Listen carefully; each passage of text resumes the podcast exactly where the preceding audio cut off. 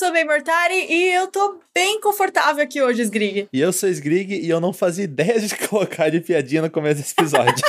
Não tem muito o que falar sobre cadeira gamer. Ó, oh, o Sgrig deve estar com muita coisa para falar sobre cadeira gamer, afinal de contas, foi a mais nova aquisição do Sgrig. Eu adoro entregar o, as aquisições do Sgrig. Quando o Sgrig comprou ar-condicionado, eu fiz a mesma firula aqui nesse podcast. É, é que eu não tenho muito o que dizer, só o que senti. É muito bom que esse episódio já começou um pouquinho antes da gente colocar para gravar com eu falando pro Sgrig que eu nem li qual que era a piadinha de hoje pra eu ser pega de surpresa. E a piadinha de hoje é que ele não pôs piadinha. Aqui a gente pega a expectativa e dobra ela em duas. Bom, mas já dá para vocês saberem pelo título que a gente tá falando aqui hoje. Mas além do tema, também temos uma convidada maravilhosa. Então, pode entrar e se apresenta pro pessoal, Luluzinha. Oi, eu agradeço vocês terem me chamado para participar. Eu sou a Lulu, Luluzinha. Eu streamo Jojos, é, RPG, LOLzinho, entre outras coisas. Eu faço letras na UFSC. Tenho projetos de entrevistas com outras mulheres maravilhosas também. Gosto de ler, a gente gosta, às vezes não tem tempo, né? Mas gosto de ler. Ou às vezes a gente nem gosta, tá lendo porque tá acostumado.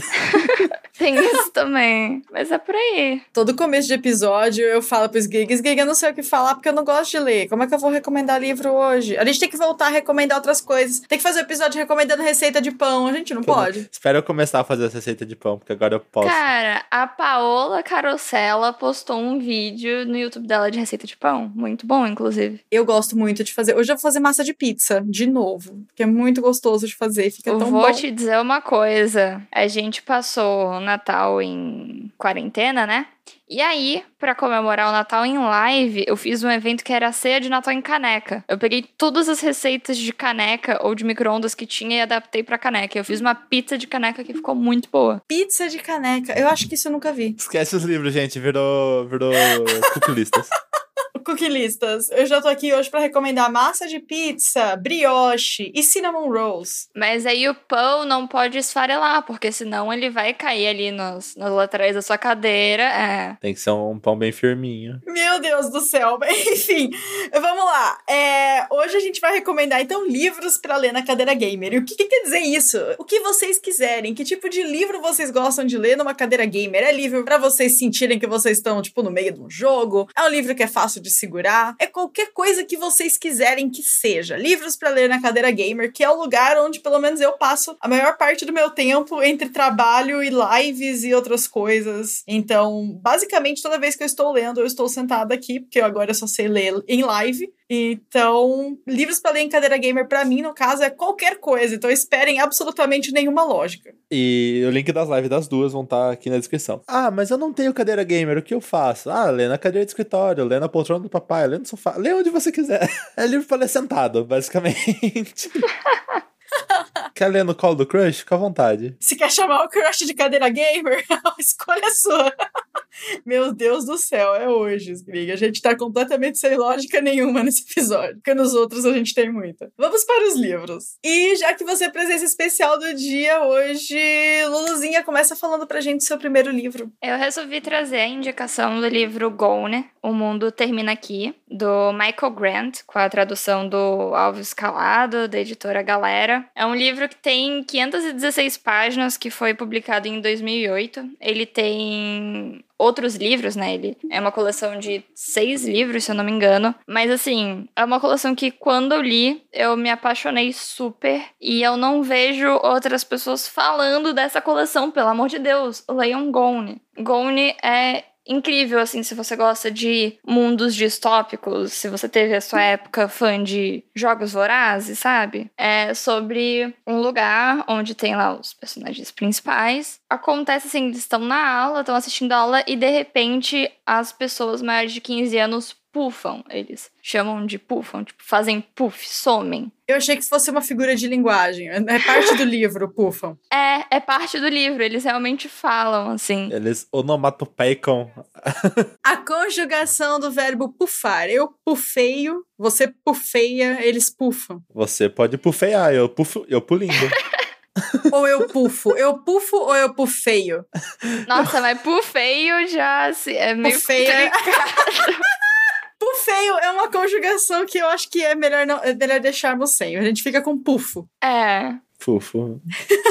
Eu pufo. Enfim, um mundo Desculpa, só com enfim. adolescente e criança que poderia dar errado. Exatamente, né? Então você tem isso, assim, todos os adultos, assim, somem e, enfim, não tem também como você ver televisão, como ter acesso à rádio. Então, tipo, são crianças e pré-adolescentes ali que estão, tipo, meu Deus, o que, que a gente vai fazer aqui? O que, que tá acontecendo? E aí, misturado a esse mundo meio caótico, as crianças descobrem que elas têm poderes. Eita. É, fica meio complicado. Eles começam a brigar e tem gente que mexe na gravidade, tem gente que corre meio rápido, tem gente que tem uma regeneração foda. Então. X-Men. É um negócio bem nessa vibe, assim. É um livro também que ele é dividido pelas perspectivas dos personagens. Então, cada capítulo a gente tem um personagem narrando. A gente tem personagens muito bons, assim, que seguem essa trama. E, inclusive, um personagem muito legal é o pequeno Pitey, que ele é um menino, uma criança autista. E ele é simplesmente a pessoa mais poderosa de todos os jovens ali. E eles não sabem qual é o poder dele. Então, fica no ar, entendeu? Ah, eu adoro essa premissa dos adolescentes que vão desenvolver uma habilidade. E um deles tem uma habilidade que é muito especial e muito visada na sociedade. É uma coisa meio trilogia Grisha também, né? Não sei se você já leu a trilogia Grisha, que eu inclusive estou assim, tipo, muito ansiosa pra sair a série. Não li. Trilogia Grisha de Sombriossos. Isso. Eu adoro a ideia de que o pessoal no Twitter falando, gente, se vocês queriam que a gente não gostasse do Darkling, vocês não podiam ter escalado Ben Barnes pra ser ele, tá?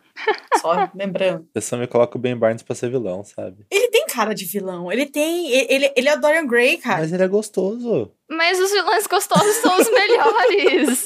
Mas é melhor. Eu sempre defino que existem dois tipos de vilão. Existe o vilão mequetrefe, que é aquele vilão que tem cara de vilão. Então você olha pra ele e fala, "Pff, O do isso aqui não vai ser importante. Entendeu? E aí.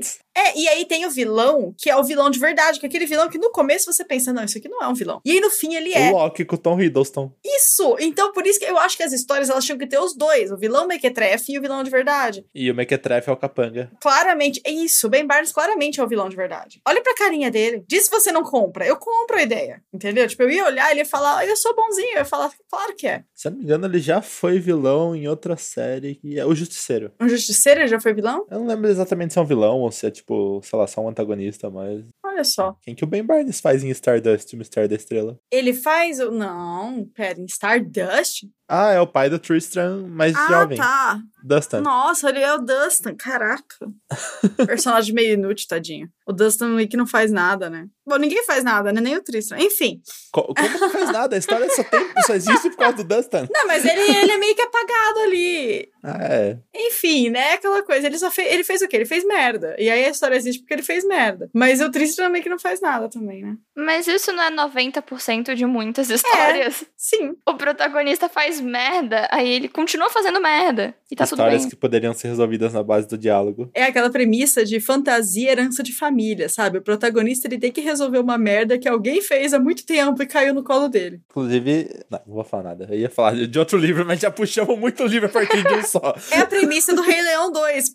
Eu vou puxar Rei Leão 2. A premissa do Rei Leão 2 é exatamente a, a Kiara ter que resolver as tretas que o Simba fez, porque o Simba é um péssimo rei. E o fim me dói o coração dizer isso, mas o Simba é um péssimo rei. Ele não fez, ele não tomou decisões boas e ele criou uma guerra. E aí a Kiara fala: bom, vou resolver isso, né? Mas a gente tem, por exemplo, ali no Shrek, ele tá indo fazer ali ser o protagonista ali da história, porque ele tá de saco cheio que as pessoas estão tendo problemas em volta dele, estão jogando ali no negócio dele, ele só queria estar quieto, ele não tem nada a ver com a história. Olha aí. E a galera tá indo no pântano dele. Eu vi uma tirinha muito boa esses dias, que é tipo, ah, baixei um filme maneiro pra gente ver. Pô, sério, sobre o que é? O protagonista vai conhecer o sogro pela primeira vez, né? Mas ele percebe que o sogro é mega racista e tá envolvido num plano pra- de substituí-lo por um cara branco. Daí, ah, corra, né? Já assisti, muito bom, Jordan Peele e tal. Daí na tela tá Shrek 2.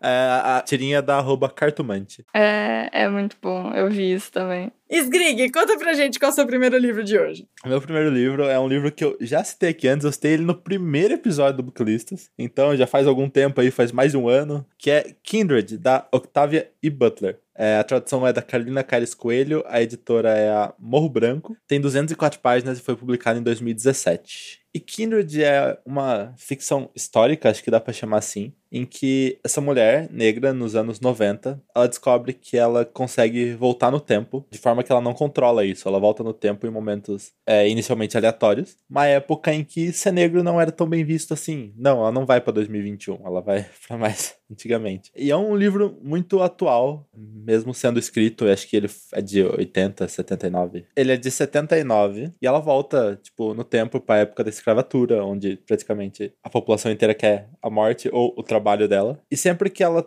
corre algum risco de morte nessa época, ela volta pro tempo atual. E ela precisa descobrir por que, que ela tá voltando no tempo, qual a relação do momento que ela tá indo, da família que ela tá em volta, se tem alguma coisa relacionada a ela, ao passado dela, e é isso. É muito bom. Leiam Octavia e Butler, porque essa mulher é incrível. Eu quero muito ler Kindred, muito mesmo. Não li ainda, não tenho o livro. Quero. E o bom é que você foge das ficções científicas dos homens brancos. Eu não sou muito de ficção científica, né? Eu sou mais das fantasias, mas a gente fugir de, daquela premissa de livro escrito pelo. A gente fala homem branco, mas vocês sabem que a gente tá falando do combo, né? É o combo completo. O combo da. Como que a gente fala? do Cichê. O combo dos privilégios, né? O combo do privilégio. O combo do privilégio, quando escreve, a gente tem ali um, um padrão de história que costuma acontecer, pelo menos na fantasia. Tem aí várias histórias que são sobre homens brancos injustiçados com passado sombrio que agora precisam vingar uh, as injustiças cometidas contra a família dele. Inclusive, olha que coincidência, né? Em prol da honra. Em prol da honra ou da vingança. É, é engraçado porque, inclusive, aí nem tanto, mas inclusive essa premissa aí do, do injustiçado vingando injustiças contra a família tá aí, né, num livro que eu vou falar agora agora que foi escrito por um combo mesmo. O combo do privilégio está aqui. Enfim, a hipocrisia. Enfim, a hipocrisia, né? hipocrisia aqui em forma de livro do Mark Lawrence. E vamos falar de Prince of Thorns. O Sgrig já terminou de falar do livro dele? Ou eu atropelei? Agora já, né? o gancho veio tão bonitinho, Sgrig. Aí eu pensei, acho que já terminou. Eu já tinha terminado. Não, você tinha terminado. Você até falou Leon? Sim, tinha, né? Ok. E, bom, Prince of Thorns, né? E Prince of Thorns, que é o início da trilogia dos espinhos, escrito pelo Mark Lawrence, que tem aí várias problemáticas, mas eu vamos, vou tentar focar e explicar por que, que eu acho que esse livro é interessante para ler numa cadeira gamer. Ele foi traduzido pelo Antônio Tibal e publicado aqui pela Dark Side 2015 e tem 365 páginas. E ele conta a história do príncipe Jorg Ankrat, que é, ele foi testemunha do assassinato da rainha dele e do irmão. Ele não conseguiu fazer nada porque ele era uma criança e ele foi jogado em meio a um arbusto de espinhos, né? Tem uma planta certa, roseira, alguma coisa, que ele é jogado no meio desse arbusto para se esconder dos mercenários, dos assassinos aí que estavam matando a rainha. E ele fica vivendo com mercenários, vivendo nas ruas lá, até ele crescer o suficiente para que ele possa descobrir o que foi que aconteceu com a família dele. Só que o que cresce com o Yogi, além dele mesmo, né, é o ódio que ele sente e a vontade, o desejo de vingança dele e a completa repulsa que ele tem por toda e qualquer forma de vida. É aquele tipo de protagonista que você lê e fala, nossa, né, que da hora, que diferentão. E aí você termina de ler e você pensa, não sei porque eu achei que era diferente, na verdade é absolutamente a mesma coisa. E eu gostei muito desse livro quando eu li, eu, eu lembro que eu li tudo, só que aí depois eu parei para pensar melhor nesse livro e eu acabei não continuando a leitura da trilogia, porque em vários momentos ele tem uma problemática bem pesada e as problemáticas envolvendo o próprio Mark Lawrence com é, denúncia de assédio pra cima dele, enfim, é o tipo de coisa que eu acabei escolhendo não ler mais. Tô falando aqui para vocês saberem, inclusive. Vocês sabem que eu adoro recomendar livro que eu não gosto, né, aqui no Booklist. Se eu for recomendar só o que eu gosto, a gente vai falar dos mesmos livros todo dia. Inclusive, esse livro é tão mais o mesmo que até a capa é igual, sei lá, umas outras 15. Sim, a capa poderia ser a capa de qualquer coisa. E ele tem uma coisa que é uma, uma decisão editorial que me deixa um pouco ressabiada. Mas o nome é Prince of Thorns. E daí nós temos King of Thorns, que é o segundo, e Emperor Thorns. E você termina o livro tipo, hum, será que ele vai virar rei? Aí o segundo livro, King of Thorns. King of Thorns. Será que ele vai ser imperador? Terceiro livro, Emperor Thorns. Será que Goku vai conseguir derrotar o Freeza? Descubra no próximo episódio. De Goku derrota Freeza. Nossa, eu tinha um ódio com isso. Em Yu Yu Hakusho tem uma luta super tensa do Kurama com o Karazo, eu acho. E assim, você tá, tipo, mó nervoso, tipo, meu Deus, o que, que vai acontecer com o Kurama? E daí, tipo, o nome do próximo episódio é Descubra em A Derrota de Kurama. Aí você fica, mano, sério? Na moral. Parece muito aquele seu amigo que te recomenda um livro, aí você tá lendo esse livro e ele chega, ô, oh, você já chegou na parte que esse clã morre? E você fica tipo, não, como assim? E ele te dá spoiler no meio da sua leitura. Outra decisão editorial que eu não gosto em Prince of Thorns, além do, dos títulos, que aí foi decisão do autor mesmo, porque são da editora original, né? Mas a Darkseid resolveu manter os títulos em inglês por absolutamente nada. Não é como se fosse, ah, é o nome do cara, sabe? Tipo, Fifty Shades of Grey, Grey é o sobrenome dele. Não, não é. é podia. Tipo, Verity, que é o nome do livro é, dentro do livro. Não, podia ser Príncipe dos Espinhos, podia. Ia ser bonito. Rei dos Espinhos, Imperador dos Espinhos. Sabe, não ia estragar a ideia. Agora, Prince of Thorns, por quê? Não sei, nunca entendi. Inclusive, questiono decisões editoriais. Inclusive, eles podiam ter traduzido primeiro para Príncipe dos Espinhos, o segundo para Rei dos Espinhos, interrogação. Será? Será que vem Meu aí? Deus. Vem aí? Mas, Lulu, qual o seu segundo livro de hoje? Quarto livro do episódio? Acho que a gente aí tá mantendo aí uma temática talvez desconfortável, né? A gente tá balanceando uhum. aí a questão da cadeira, né? A gente tem o conforto da cadeira gamer, a gente coloca um pouquinho de desconforto aqui, porque a vida é o perfeito Tem aquela questão né? de que na cadeira gamer, pelo menos, você tá confortável para ficar bravo. Você xinga confortavelmente. Exatamente. Eu resolvi trazer um livro que eu acho muito importante, que é Lolita do Vladimir Nabokov, da tradução do Sérgio Flaxman, da Alfaguara, de 392 páginas, que foi publicado em 2011. Eu acho esse livro, assim, horrível e maravilhoso ao mesmo tempo, sabe? Eu acho que ele é um dos livros em que você pode ler o, o que o narrador tá te falando e você saber que você não pode confiar nesse narrador, né? Ele te ensina isso muito bem. E, assim, é um livro que fala sobre um professor que é o Humbert Humbert. E ele tá indo aí para os Estados Unidos, ele tá procurando uma casa, enfim. Aí ele chega numa casa, ele tá ali olhando assim, tipo, hum, não gostei, essa casa tem isso aqui, isso aqui é ruim, aquilo ali é ruim, né? Aí quando ele vai olhar o quintal, ele vê a Dolores. E aí ele se encanta pela criança de 12 anos. E assim, é um livro que me deixa muito tiltada quando eu vejo pessoas falando que é uma história de amor. Eu acho que esse livro ele te deixa muito desconfortável, mas ele é muito importante para você ler o que se passa na cabeça desse cara. E ele tem horas que ele vai fazer dramas e que ele vai falar de coisas tristes da vida dele. Mas se você decide aceitar a melancolia desse personagem, você tá passando um pano muito hard aí pra tudo que ele faz com essa criança, né?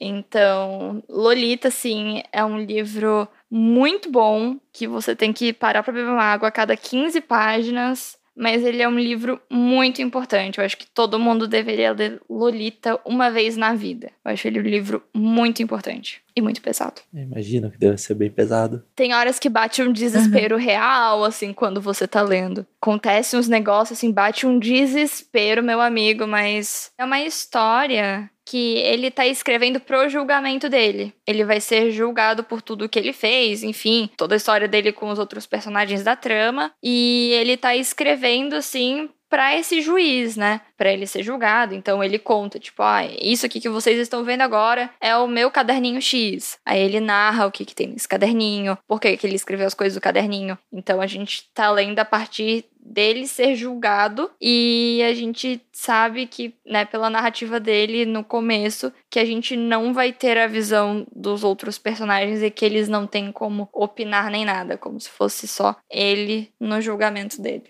Eu nunca li Lolita. É, esse é um livro que eu comprei faz muito tempo, inclusive, numa época que eu ia muito em sebo, e aí eu vi uma edição de Lolita e falei, meu, acho que eu vou comprar esse aqui. Mas eu acabei não lendo. E aí, quando o pessoal começou a explicar a questão da, das discussões acerca de Lolita e o como a problemática criada, uma problemática que, assim, tipo, é do personagem, mas não do autor, porque tem muito essa questão, né, de se a problemática tá no autor, né, na forma como ele conta a história dele, ou se a problemática é o personagem, porque a gente pode aceitar a, a, existência de personagens de caráter muito, muito, muito duvidoso, ou então personagens de mau caráter mesmo, né? Desde que isso não seja um reflexo de pensamento do autor. E eu vi muita gente falando exatamente isso sobre Lolita, que, como você falou, que ele começa contando essa história como se fosse uma defesa dele, eu acho que isso é o que o pessoal sempre fala que, que defende que o, o autor não defende o ponto de vista do narrador da história dele.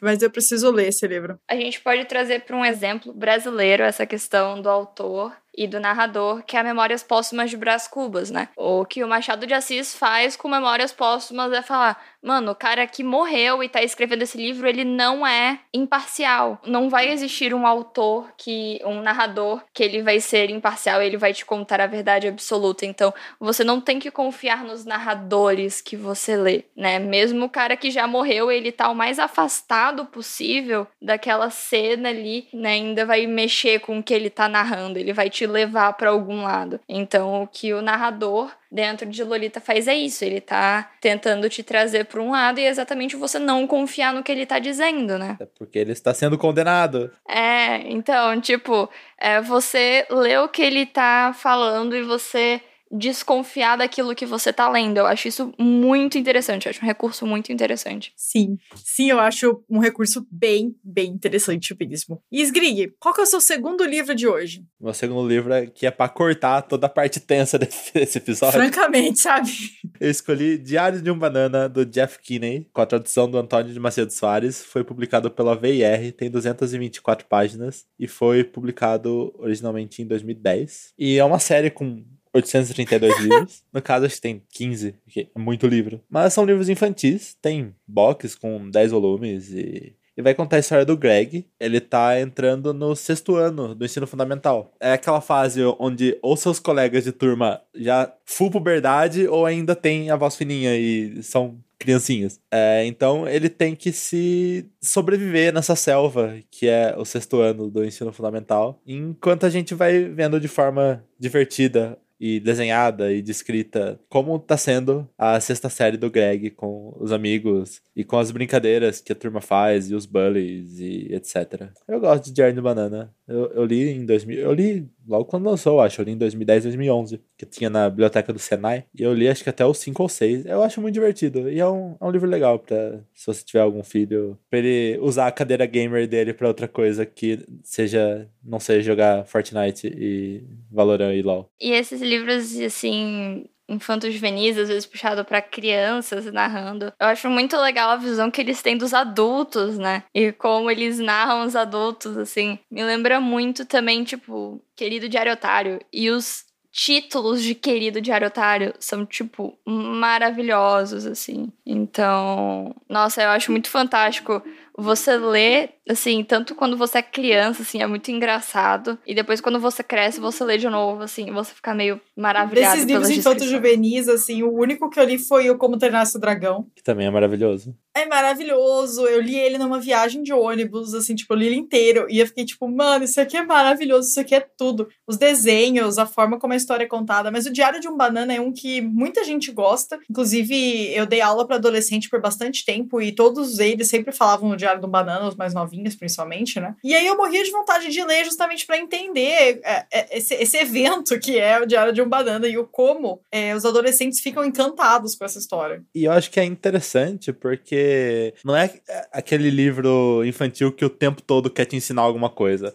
Às vezes ele só quer mostrar que adolescente faz merda mesmo, sabe? E é isso. Em Diário do Banana, eles têm um negócio que eles chamam de o toque do queijo tinha um queijo na quadra que ficou lá, tipo, muito tempo e mofou e ninguém limpou, porque, sei lá. E até que um dia uma criança foi lá e encostou nesse queijo. Desde então, essa criança tinha o toque Meu do Deus. queijo. E a pessoa que ele encostasse ia pegar o toque do queijo e ele ia se livrar. Então ele virou um pega-pega universal gigante na escola inteira. Meu Deus do céu, os germes. Os germes. Nossa, na minha época de escola era muito isso. O pessoal cismava. Tem uma pessoa tá com germes. Aí em que ele encostava, de repente, meu Deus do céu, você tá com germes agora, tá com você. Foram todos da pessoa para você, entendeu? Todos eles. Ela está sem germes. Todos. Ela perdeu todos.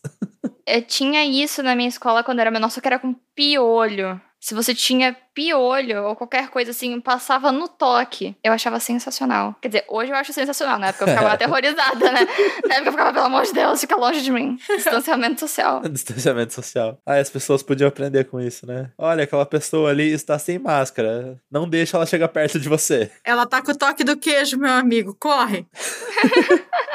May, qual é o seu último livro do episódio de hoje? O meu último livro pro episódio de hoje é um livro que o Sgrig mencionou rapidamente aqui no, no episódio, que é Verity, da Colin Hoover. Ele foi traduzido pela Thaís Brito e publicado aqui no Brasil pela Galera. Tem 320 páginas e a publicação é, dele é de 2020. É um livro super recente que eu li, inclusive, no ano passado, bem perto da data de lançamento. Esse livro, ele é, assim... Eu não sei explicar Verity, porque quando eu comecei a ler, eu não fazia a menor ideia do que se tratava. E eu achei que não saber muita coisa sobre ele foi importante para criar toda a tensão que ele criou sobre mim. Então eu vou tentar falar pouca coisa. Mas nós temos aqui a Verity Crawford, que é a que dá o nome ao livro. Ela é uma autora best-seller por trás de uma série de livros de investigação de sucesso. Ela escreve livros super complexos e ela tem essa série de muito sucesso. Só que o que acontece é que no auge da carreira dela, quando ela tava vendendo muito, ela sofre um acidente que deixa ela na hora que a nossa protagonista que fica sabendo, ela, ela sabe que a Verity não está em condições de escrever o próximo livro da série. É isso que ela sabe, concluir a série dela. E aí nós temos essa autora, a Lowen. A Lowen, ela é uma escritora de não tanto sucesso, Lowen Ashley é o nome dela. Ela tá, assim, no limite. Ela consegue pagar as contas dela, cuidar da mãe dela, que é, que é meio doente. E a partir do momento em que a mãe dela morre, ela tá sem dinheiro. Ela tem que vender alguma coisa, ela tem que fazer alguma coisa, conseguir algum contrato que vá trazer dinheiro para o sustento dela para os próximos meses. Então são realidades bem diferentes de uma escritora best-seller e uma escritora meio falida. Só que a Lowen, ela aparentemente tem um estilo de escrita muito parecido com o da Verity Crawford. E ela é contratada pela editora da Verity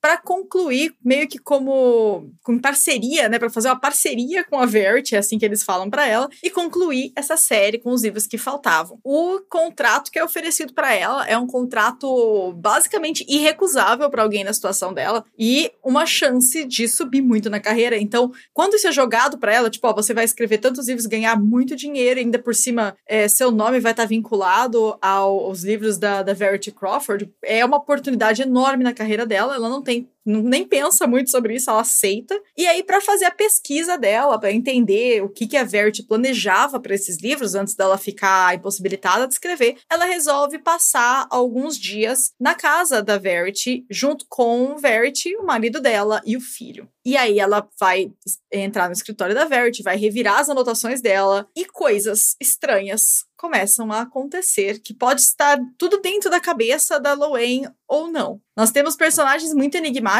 aqui. Eu gostei bastante. Esse livro me prendeu muito, muito, muito. E eu fui muito fã dele. Tava prontíssima para dar cinco estrelas para esse livro. Até um determinado ponto da história em que a autora faz algumas escolhas que eu acho totalmente dispensáveis. Mas enfim, foi um livro que eu gostei no fim das contas e eu recomendo que leiam porque ele cria uma tensão super legal e você realmente fica meio que grudado no livro ali, querendo conhecer mais sobre essa história, querendo saber o que, está acontecendo e criando várias teorias na cabeça que podem se resolver ou não no final da trama. Eu, eu gosto dessa temática de livros que são livros sobre escritores ou sobre personagens que querem ser escritores. Eu acho muito legal. Sim, livros sobre escritores é muito massa. Eu li Verte na mesma época que a May, que foi. Acho que foi no lançamento, né, aqui no Brasil. E eu compactuo do mesmo pensamento que o prólogo não precisava. o epílogo, isso. O prólogo é antes. Anta. O epílogo não precisava. É estranho como a indicação do, do Sgrig de Diário de um Banana, que depois vai pra Verity, me lembrou de Poderosa, do Sérgio Klein. Eu acho que, inclusive, o, o autor, se não me engano, ele já morreu. Mas, assim, um livro sobre a personagem principal, que é a Joana Dalva, e ela tem o poder do que ela escreve vira realidade. E lide com as suas consequências. Os livros da Fundamento eu conheço só de nome, porque sempre passava propaganda dos livros, acho que na, no Cartoon Network. Poderosa, a garota com o mundo na mão. Sim! Tinha Ranger, Ordem, Ordem dos Arqueiros também. Sim, sim. Muito bom. O problema do livro da, funda da Fundamento é que eles são, tipo, pelo menos. Não sei hoje, mas antigamente era tipo. São, a série tem 80 livros e cada um custa 50 reais. Nossa. É, então, esse tem cinco livros. Eu li cinco livros. Tem, e aí saiu o sexto, que é póstumo, se eu não me engano. Eu acho que é em parceria com outro escritor, certo, para completar a série. E eu escolhi, eu acho que Verity é um bom livro para ler numa cadeira gamer, porque ele vai criando essa aura de tensão. E ele, inclusive, é um bom livro para ler em stream, porque você vai reagir a algumas coisas do livro e vai criar uma, uma aura bem interessante, assim, de leitura. E eu acho também que ele se parece muito com um videogame em primeira pessoa tipo uma coisa meio hard rain, assim, que você tem que ir investigando, mas você tá no, no, no olho do furacão. Heavy Rain. Heavy Rain. Eu sempre erro. Sempre erro. sempre falo hard rain. Heavy Rain. Eu acho que ele cria essa mesma tensão que Verity. Pelo menos para mim. É, esses livros meio storytell, meio um Life is Strange, meio... Qual aquele de terror? É, Until Dawn. Until Dawn, sim. Until Dawn. Detroit legal. também, Detroit, será? É, tipo, é, é, eu acho que esses jogos que passam essa vibe livro essa vibe historinha. Uhum, são maravilhosos. Tem um outro que é.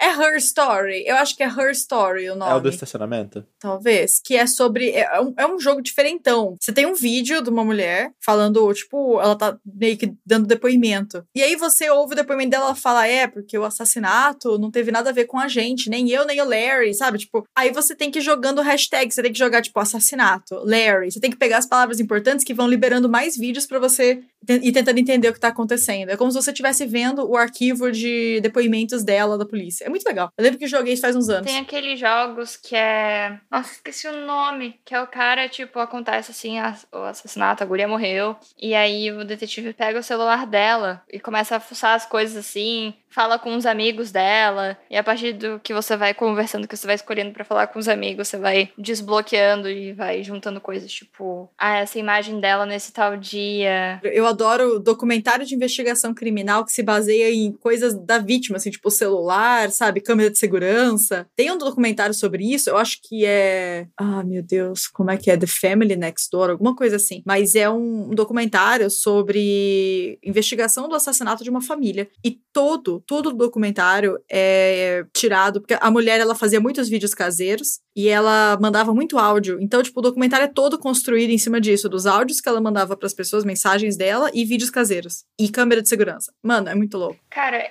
me lembra muito uma série que eu gosto muito, que é Castle. Castle, que nossa. é uma série policial. É uma série policial onde a gente tem um escritor famoso de best-seller, que é o Richard Castle. Acontece, no primeiro episódio acontece um assassinato que é muito semelhante a assassinatos que ele fez dentro do livro. Que ele é um escritor, né, de, de crimes. E aí a polícia chama ele, primeiro como suspeito, e aí ele fala assim: não, acho que você vai poder ajudar a gente a descobrir o que está acontecendo. E aí, a partir daí, ele vai trabalhando com a polícia, ajudando assim na, na experiência dele como escritor a pensar possibilidades para os crimes que acontecem. E a série chegou a ficar tão famosa que esses livros que eram do escritor, né, chegaram a ser publicados. Tipo, eles contrataram um escritor para escrever sobre os livros que existiam dentro da série. E aí lançar esses livros, eu achei muito legal. Não consegui ler porque só tem espanhol e inglês. Legal que se você procurar Castle no Google, os links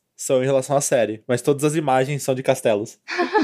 Essa série é bem legal, faz muito tempo que eu assisti. E vocês, gente? A gente queria saber se vocês têm uma cadeira gamer, se vocês têm, ou vocês têm mais noção do que fazer com o próprio dinheiro do que comprar uma cadeira gamer. Vocês que têm ou não uma cadeira gamer, conta aí pra gente que tipo de livros vocês leem. Uma cadeira confortável, v vamos por aí. Cadeira confortável. Você encontra a gente pelos twitters do canal, que é o arroba e também os twitters pessoais, o meu é arroba O meu é luluzinho underline lol. E o meu é arroba Meimortai, mas essas informações estão todas na descrição do episódio. E é isso, muito obrigado pela participação, Lulu. Ah, eu que agradeço. Obrigada, Lulu. E obrigado, pessoal. Beijinhos. Um beijo. Beijo. Tchau. Este podcast foi editado por Fê Gomes.